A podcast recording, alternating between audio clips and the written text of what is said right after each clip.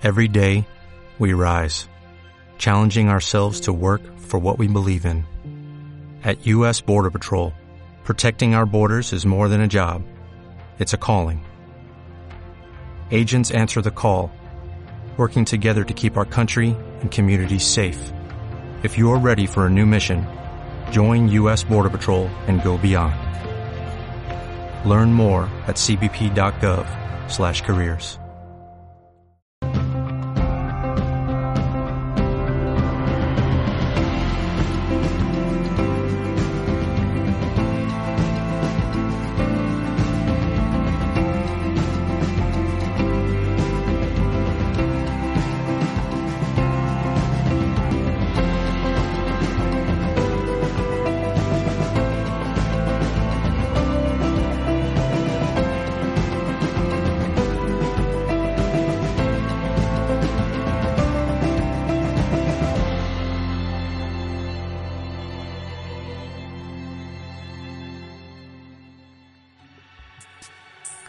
bienvenidos a la noche onírica. Saludamos a todos los amigos de la Comunidad de Madrid, los amigos de Mindalia Radio en el sur y por supuesto a toda la gente de todo el mundo que nos sigue a través de Mindalia. Hoy vamos a hablar de sueños. Eh, Javier Esteban es eh, terapeuta especializado en sueños y profesor en el máster de psicoterapia antropológica de la Universidad de Salamanca. Además dirige sus talleres llamados Círculos de Sueños, donde se enseña a soñar y, e interpretar los sueños. Así que hoy vamos a soñar con Javier Esteban. Eh, Círculodesueños.com es el proyecto que él tiene y es, él es el creador del espacio Encuentros con lo Sutil, ciclo de conferencias en el Centro eh, Conde Duque de Madrid. Eh, Javier, ¿qué tal? Muy bien, Víctor, ¿cómo estás? Bueno, pues hoy vamos a continuar eh, hablando de sueños. Además, las, eh, los programas que hemos hecho con Sara Veneros, eh, de sueños eróticos y sexuales están siendo todo un éxito en, en. A los amigos que estén viendo este vídeo, además, les invitamos a que busquen un poquito más abajo y también se informen si no han visto estos vídeos. Y hoy vamos a continuar hablando de sueños. Eh, Javier, ¿hoy qué vamos a tocar? Pues vamos a hablar de los sueños iniciáticos, es decir, los sueños que de algún modo nos introducen en una aventura o nos introducen en un camino para enseñarnos algo. Son sueños que todos tenemos, pero que normalmente reprimimos. O sea, que existen los sueños iniciáticos también. Efectivamente, no, no solamente existen los cuentos iniciáticos, no solamente existen las películas iniciáticas, no solamente existen los relatos en todos los pueblos de iniciación, sino que además existen, lógicamente, los sueños iniciáticos. Mm, interesante. Me miras un Y- poco escéptico. Sí, porque bueno, a lo mejor me he iniciado y no, no, no, no lo recuerdo. Esto puede ocurrir. Perfectamente. Podemos tener diferentes, muchos sueños iniciáticos. Sí, digamos que la, eh, la vida en sí, toda la vida en sí es un... Si vamos a los clásicos o vamos a Campbell, ¿no? Toda, toda la vida sí es una iniciación. ¿Una iniciación a qué? Pues a conocernos y a conocer qué hacemos aquí, a saber qué hacemos en el mundo. Y los sueños nos ayudan a esto. Decía Jung que son un, un repertorio, una caja de, de reservas, una caja de secretos, una caja de caminos, una caja de señales para nosotros, ¿no? Para conocernos mejor. En ese sentido hay sueños iniciáticos, como iremos viendo a lo largo del programa. Y Javier, entonces, para un poco irnos poniendo en, en situación, ¿cómo podemos eh, mm, darnos cuenta de que estamos teniendo un sueño iniciático?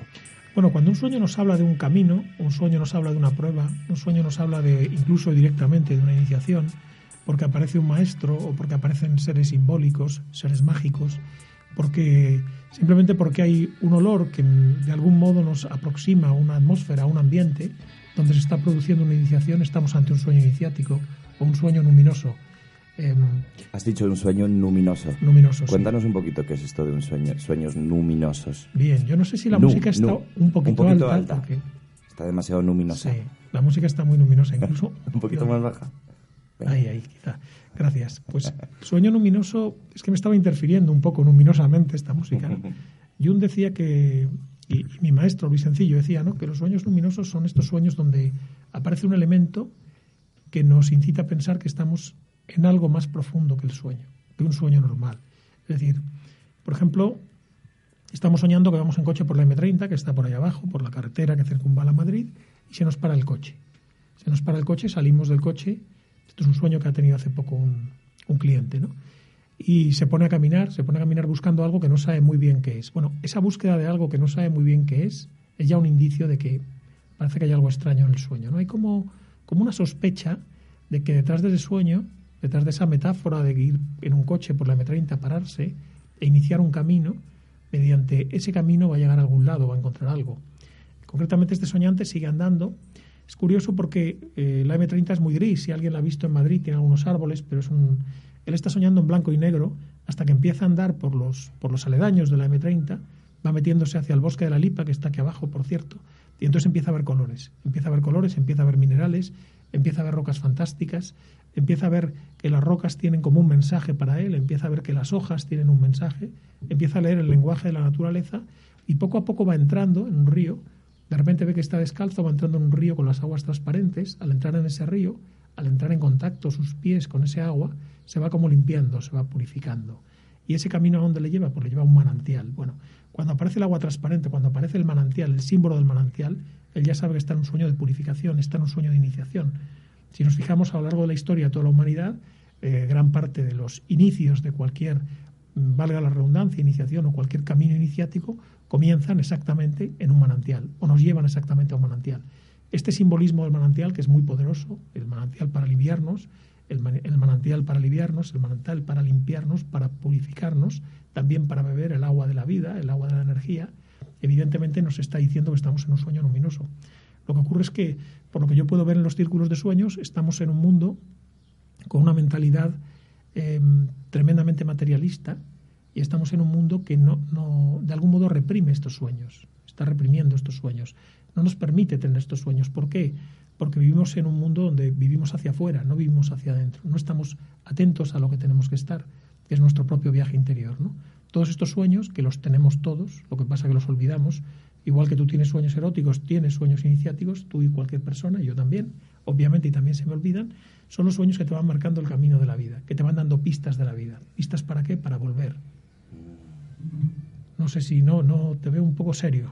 Sí, porque estoy un poco, un poco pensando con, porque iniciático siempre es como cuando es un punto, como un punto de inflexión en tu vida, ¿no? Como, como un momento de, de, de, de cambiar de, etapa. ¿Estamos hablando de, esto? Estamos, de que son sueños que aparecen, que sueñas porque hay un, ahí va a ocurrir, pues esto, un punto de inflexión en, en, tu evolución.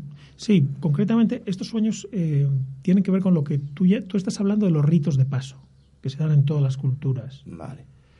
Por ejemplo, en el Amazonas hay un rito de paso que es que los niños tengan una ceremonia, niños ya adolescentes, 12, 13, 14 años, se les suelta en la selva y tienen su aventura. Es un rito de paso para qué? Para que la comunidad los acepte como adultos. Y en ese rito de paso, ¿qué hacen los niños? Sobrevivir en la selva. Vamos a imaginar esto, ¿no? Esto ha existido en todas las culturas a lo largo de toda la historia. ¿Qué sentido tienen los ritos de paso de los que hablas? Pues permitir las transformaciones que nos llevan a la madurez en la vida de niño a adolescente, de adolescente a maduro, de maduro a lo que aquí llamaríamos tercera edad, o alguien que está ya, por así decirlo, en la vejez, y de la vejez a la muerte. Todo eso son diferentes pasos, diferentes iniciaciones. ¿De acuerdo? Y en los sueños se da muchísimo. Mm. O sea, desde desde sueños de supervivencia, desde sueños, típico sueño que tenemos todos, todos hemos tenido sueños con serpientes, más o menos, ¿no? ¿Tú recuerdas alguno? No, con serpiente no. Con serpiente no. Pues mucha gente tiene sueños con serpientes y mucha gente se ve luchando con esas serpientes. Los sueños que, que, también apelan a una lucha con elementos simbólicos, a una gran batalla. ¿Tú has soñado que has batallado alguna vez? No. ¿O que hay un... Javier, yo no he soñado nada, ¿eh? Ni sueños eróticos, es que no ni te acuerdas. serpientes, ni nada. Bueno, nos tienes que contar algún sueño para sacarle la cosa iniciática, Víctor. Oye, a mí no me vas a poner en un entredicho que el otro día Sara, Sarita, la puso ahí. ¿Se enfadó, Sara? No, no, se enfadó. Bueno. Disculpas, era, Sara. No, era muy bien porque así nos expresamos. Al final, cuanto más nos abramos, mejor. Claro, claro. Si tú tienes un momento de duda en una vida para tomar una decisión, por ejemplo, los sueños te van a hablar. Te van a hablar de eso porque es una preocupación. Dime una cosa, Javier si quiero buscar el nombre de un programa, por ejemplo, de, un programa de radio que quiero hacer que estoy entre manos, el otro día, curiosamente, eh, durante el sueño, sé que llegué con un nombre que digo, uff, este nombre me gusta. Pero el día siguiente, cuando me desperté, se me había olvidado. ¿Hay algo para que yo pueda recuperar, ir a ese espacio y recuperarlo? Puedes hacer una pequeña incubación del sueño, que sería la siguiente. Simplemente tendríamos un, un cuaderno de sueños. Vamos a imaginar que este libro de nuestro amigo Iker Puentes. Iker Puentes sobre la investigación, psicoterapia y psicoterapia psicodélica fuera un cuaderno. Entonces tú abres el cuaderno y colocas en la página de la derecha el asunto sobre el que quieres soñar. Quiero recordar el nombre que me diste, sueño y que he olvidado. Sí. ¿Vale? Y dejas la, la página izquierda en blanco. Coges una gota de un perfume que te sea muy querido, Sí. eh, que emplees habitualmente. Entonces esa gota de perfume la pones en la hoja donde has escrito que quieres soñar y te la pones en la mitad del pie izquierdo. En la mitad del pie izquierdo. Exacto. Vale. Esto, eh, que parece una cosa de brujería, en realidad es un movimiento disociativo mental. Es como una, una pequeña invitación a la hipnosis, a la autohipnosis. Vale. ¿De acuerdo? Ah, pues mira. Pero es un acto que permite que, permite Esto que es, nos acordemos. esto es interesante, además. Volvemos para atrás al vídeo, si lo queremos. re- eh, yo me veré el vídeo nuevamente. Bien. O sea, no, pero bueno, escribes en la parte derecha, la parte izquierda la dejas eh, esto, le pones el perfume y te lo pones en la mitad del pie izquierdo. Eso es. Vale. Con lo cual no estamos haciendo brujería, ni, ni estamos haciendo brujería. Hay un sonido como de fondo fuerte, ¿no? No estamos haciendo brujería ni estamos haciendo nada raro, simplemente estamos dando una orden disociada a Mm. nuestro cerebro. Antes de dormir tenemos que recordar este asunto, tenemos que recordar el asunto sobre el que queremos soñar, ¿bien? Y muy probablemente los sueños nos hablen. Si tú no recuerdas nunca un sueño, lo que te aconsejaría es una cata de sueños. Simplemente, aunque es un poco molesto, pon el despertador 45 minutos antes de lo que te levantas habitualmente. Mm, Te levantas, seguramente estés soñando y lo recuerdes. Ponlo cinco minutos después, ponlo cinco, así hasta que dejes de despertarte, pero vete despertándote porque vas a ir catando la última fase del sueño REM, mm. donde vas a tener diversos sueños. Probablemente en uno de ellos aparezca el nombre que buscas. También te recomendaría que para acordarte de este nombre pues hagas una, una, una meditación visualizada o algo Mm. parecido, ¿no? Bueno. Pero, pues, pero puede ser útil. Está ahí, está en lo inconsciente. sí, solo hay ¿Cuánta- que, sa- que sacarlo, que, que, que florezca nuevamente. ¿Cuánta gente no ha inventado? No ha inventado historias, no ha inventado libros, no ha inventado relatos, no ha oído las propias composiciones musicales. ¿También es porque se te expande la creatividad en ese espacio? Digamos que lo inconsciente, eh, si nos preguntáramos qué es la imaginación, tendríamos que decir que la imaginación tiene que ver con lo inconsciente. Es como, una, como nuestra capacidad de conectar con una frecuencia que vamos a situar más allá de lo consciente, aunque también está en lo consciente, pero como nuestra capacidad de, de conectar con esa frecuencia, ¿no? Lo que llaman las musas, los poetas o los músicos, ¿no? Eso tiene que ver con la imaginación. Porque dentro del guion precisamente hay una pregunta esta que a mí me interesa. ¿Los sueños eh, son nuestra imaginación o, vienen de algo más trascendente? ¿De dónde viene toda esta Bueno, información? está claro que nuestra imaginación en parte es nuestra y en parte nos trasciende. ¿Por qué? Porque nuestra imaginación forma parte de, de un imaginario más amplio que el nuestro, de algún modo. Es decir, eso que pedantemente Freud ya llamaba filogénesis de la ontogénesis, es decir, como si hubiera algo en la, en la propia especie humana que hemos heredado por nuestra condición humana, pero también por los tipos de cerebro que tenemos, cerebro reptiliano, cerebro mamífero, neocortes o cerebro humano, y toda esa información la tenemos dentro. Claro, uno puede pensar que está descubriendo la pólvora, pero la pólvora la ha descubierto porque alguien ha explotado el carbón, porque alguien ha cogido azufre, porque alguien ha utilizado clorato de potasio, clorato de potasa, etcétera, ¿no? Es decir, mmm, decía Dors, ¿no? El gran Dors, lo que no es tradición es plagio. Entonces, ¿qué nos corresponde de la invención individual? Cuando se dice es un gran artista, es un... a mí me gustan las muestras, por ejemplo, la que hicieron de Bacon en el Prado no hace mucho tiempo, porque se ve perfectamente, cuando está bien hecha una muestra, se ve perfectamente cuáles han sido sus maestros, cuáles han sido sus influencias, la del Bosco también. ¿Creamos individualmente? Yo creo que no. Y los sueños tienen que ver con esto, porque digamos que, el, que la gran fuente de imaginación, que la gran fuente de imaginación está dentro de nosotros. Se ha caído, se ha caído una luz porque hemos hablado de esto, ¿no? No- no la gran fuente de imaginación está dentro de nosotros, la verdad. Ese gran pozo inagotable, ese gran pozo inagotable de la creación está dentro de nosotros mismos y podemos acceder a él a través de los sueños. Pregunta. Inconsci- consciente, inconsciente, supraconsciente, subconsciente. Acláranos un poco todas las buena, diferencias. buena pregunta, buenas preguntas. ¿no? ¿Quién las habrá hecho? Normalmente el inconsciente, seguramente. Seguro. Colectivo. Colectivo. El inconsciente, cuando decimos eh, Pepe es un inconsciente, estamos diciendo que no es consciente, que no es muy inteligente, que no, que no se da cuenta de lo que hace, ¿no? Lo consciente sería darse cuenta. Por eso, tanto Freud como Jung, como todos, han dicho lo que tenemos que hacer es hacer consciente lo inconsciente, es decir, darnos cuenta de lo que buscamos. ¿Por qué decimos lo inconsciente y no decimos lo subconsciente? Porque parece que cuando decimos subconsciente estamos rebajando. Estamos rebajando. Es como decir, eh, tenemos una cosa inferior a nosotros que es lo subconsciente, está por debajo de nuestra conciencia. No, no, es que no está nada claro que esté por debajo. Muchas veces en los sueños, los sueños nos pueden decir cosas desde arriba, nos pueden eh, conectar con las musas, nos pueden resolver un problema, te pueden dar un nombre, pero también los sueños nos están dando información que viene de lo alto, por así decirlo. Vuelvo a la pregunta anterior. Eh, la fantasía no viene de las estrellas, dice Franco Battiato, sino de la gente, ¿no? Pero ¿qué es la gente? ¿Y qué conexión tiene, tenemos la gente con las estrellas, ¿no? Entonces, hablar de subconsciente es, es un error, casi es como un prejuicio frente a, la, grandeza del inconsciente, hablar de subconsciente, que es muy habitual.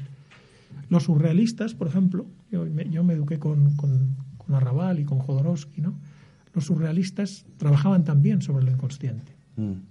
Y de hecho, cuando hablaban de surrealismo, hablaban de lo que está por encima de la realidad. No hablaban de subrealismo, como dicen algunos presentadores de la televisión española, sino el surrealismo, lo que está por encima.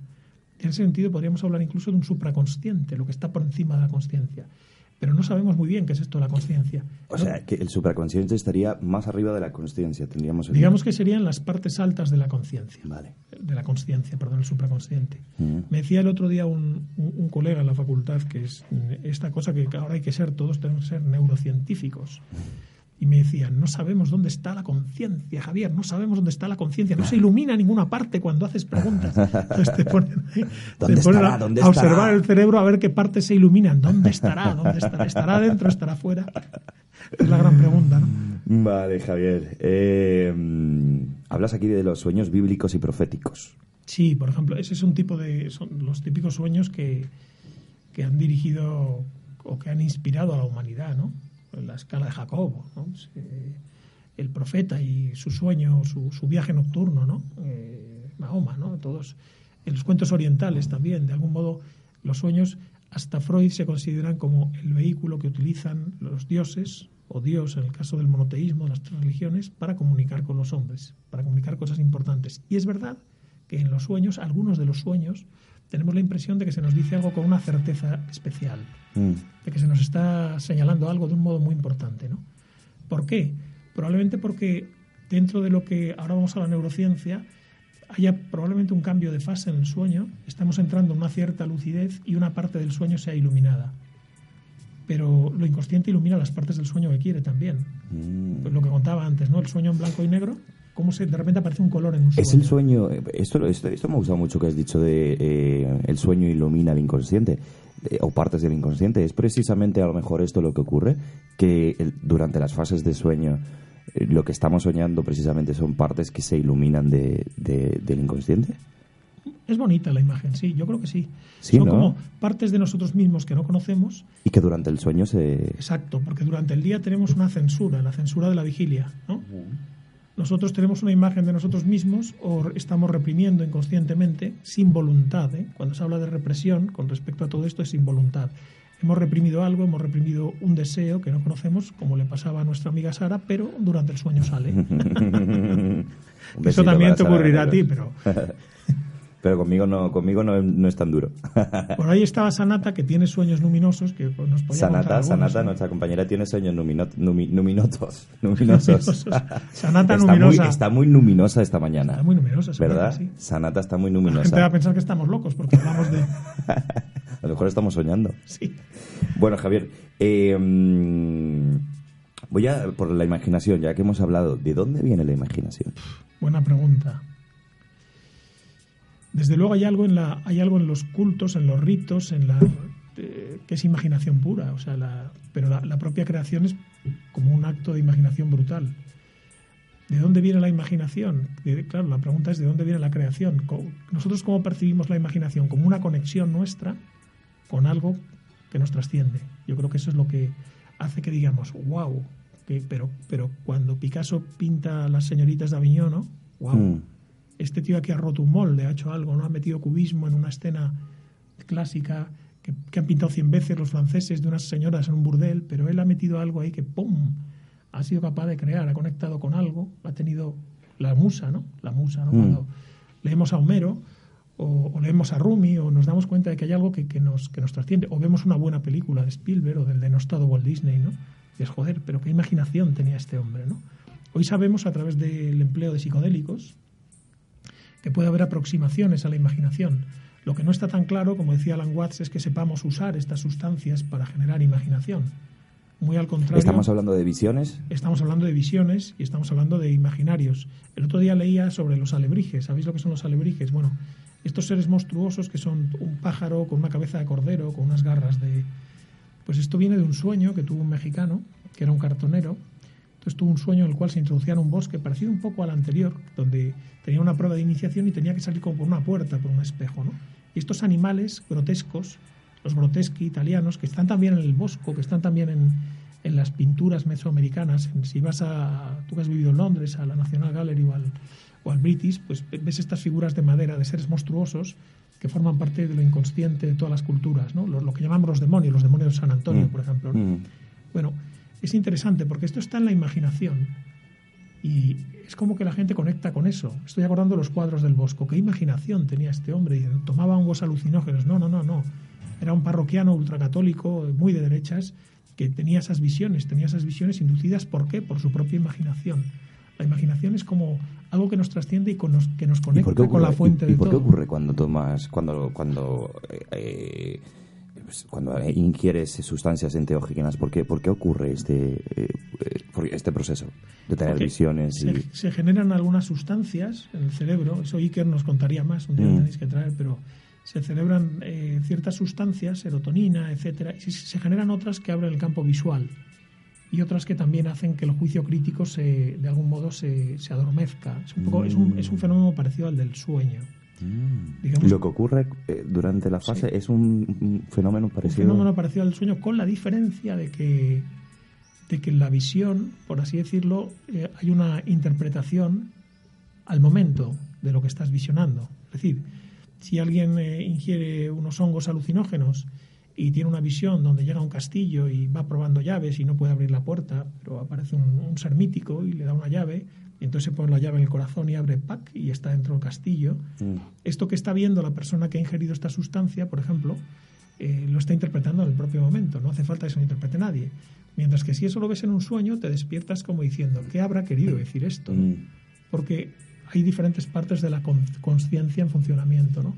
Mm. Claro, por eso, por eso el chamanismo, por eso estas culturas toman estas sustancias, porque en el fondo el ser humano, desde que es humano, lo que quiere también es visionar, predecir, ver el futuro, ¿no? Juega, intenta, intenta visionar. Mm. Y a veces los sueños nos parecen insuficientes, a mí me parecen suficientes. Pero hablando de la conciencia ahí se habla de, que estas, estas eh, sustancias lo que hacen es que expande la conciencia, por lo tanto te, llevan más allá de, de, de, esa parte de, conciencia ordinaria. Por lo tanto te dan acceso a, una, a un lugar de mayor creatividad, de mayor perspectiva Sí, lo que pasa que luego, como, como me dijo a mí Alejandro Jodorowsky, ¿no? dice, cuando le preguntaba sobre esto en el libro Psicomagia, me dice, bueno, pero Javier, al final es como que tú coges un ascensor, tú tomas una LSD, ¿no? Digo mm. una porque dietilamina, ¿no? LSD.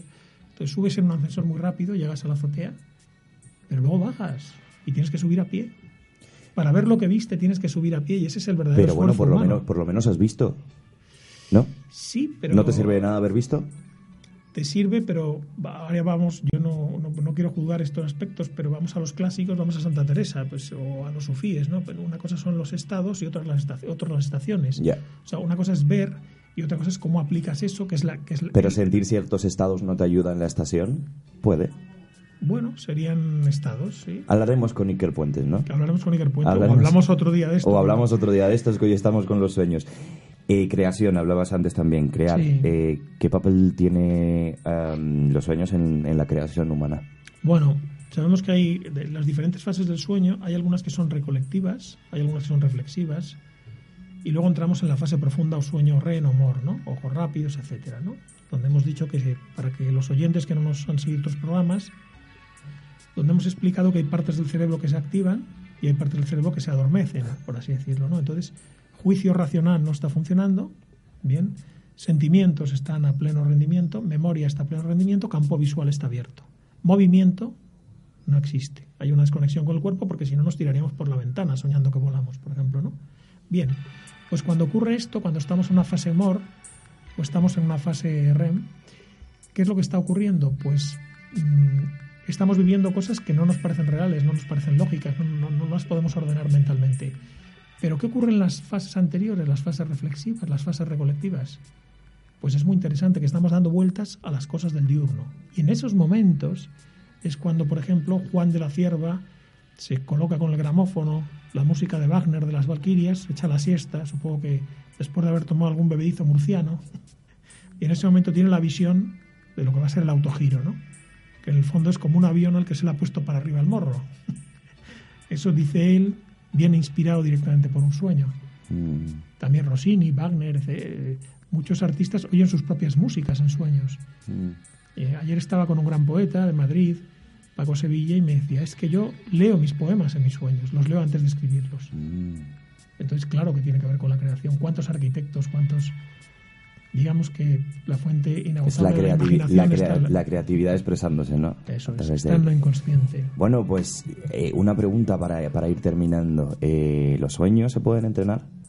Por ejemplo, una persona que yo, por ejemplo, que no recuerdo los sueños, porque soñar soñamos todos. Todos. Imagino que el entrenamiento sería recordarlos. Habría varios entrenamientos. Uno básico sería recordarlos. Eh, hay un acto, es decir, en esto tiene que ver la voluntad consciente e inconsciente y es muy útil eh, emplear pequeños trucos hipnóticos como el que hemos comentado antes, ¿vale? Emplear un poco de hipnosis o simplemente eh, la decisión de incubar el sueño, mm. la decisión de soñar con algo.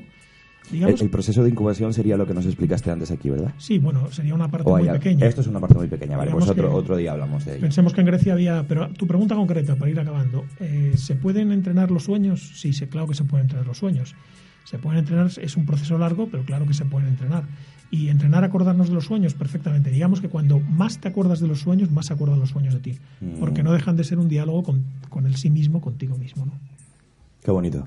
Creo que vamos a acabar de esta manera. Un diálogo contigo mismo, un diálogo con el sí mismo. Eso es. Qué bonito, ¿no? Yo creo que además esta es la mejor manera de explicar los sueños un estado en el sí no un estado en el que en el que te abras a relacionarte con tu parte más profunda no eso es. Muy bonito. Eh, Javier Esteban círculo de sueños.com si estáis en Madrid además podéis disfrutar de, los, talleres, con Javier Esteban. Y nosotros seguiremos disfrutando con, con él aquí en la radio. Gracias Víctor. gracias por haber estado aquí con nosotros. Y nos vemos muy pronto que sean felices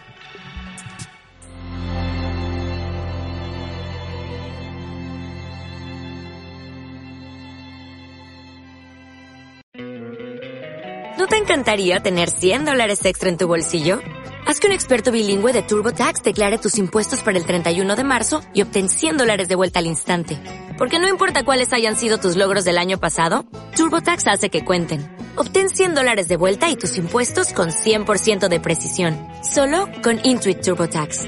Debes declarar para el 31 de marzo. Crédito solo aplicable al costo de la presentación federal con TurboTax Full Service. Oferta sujeta a cambios o cancelación en cualquier momento.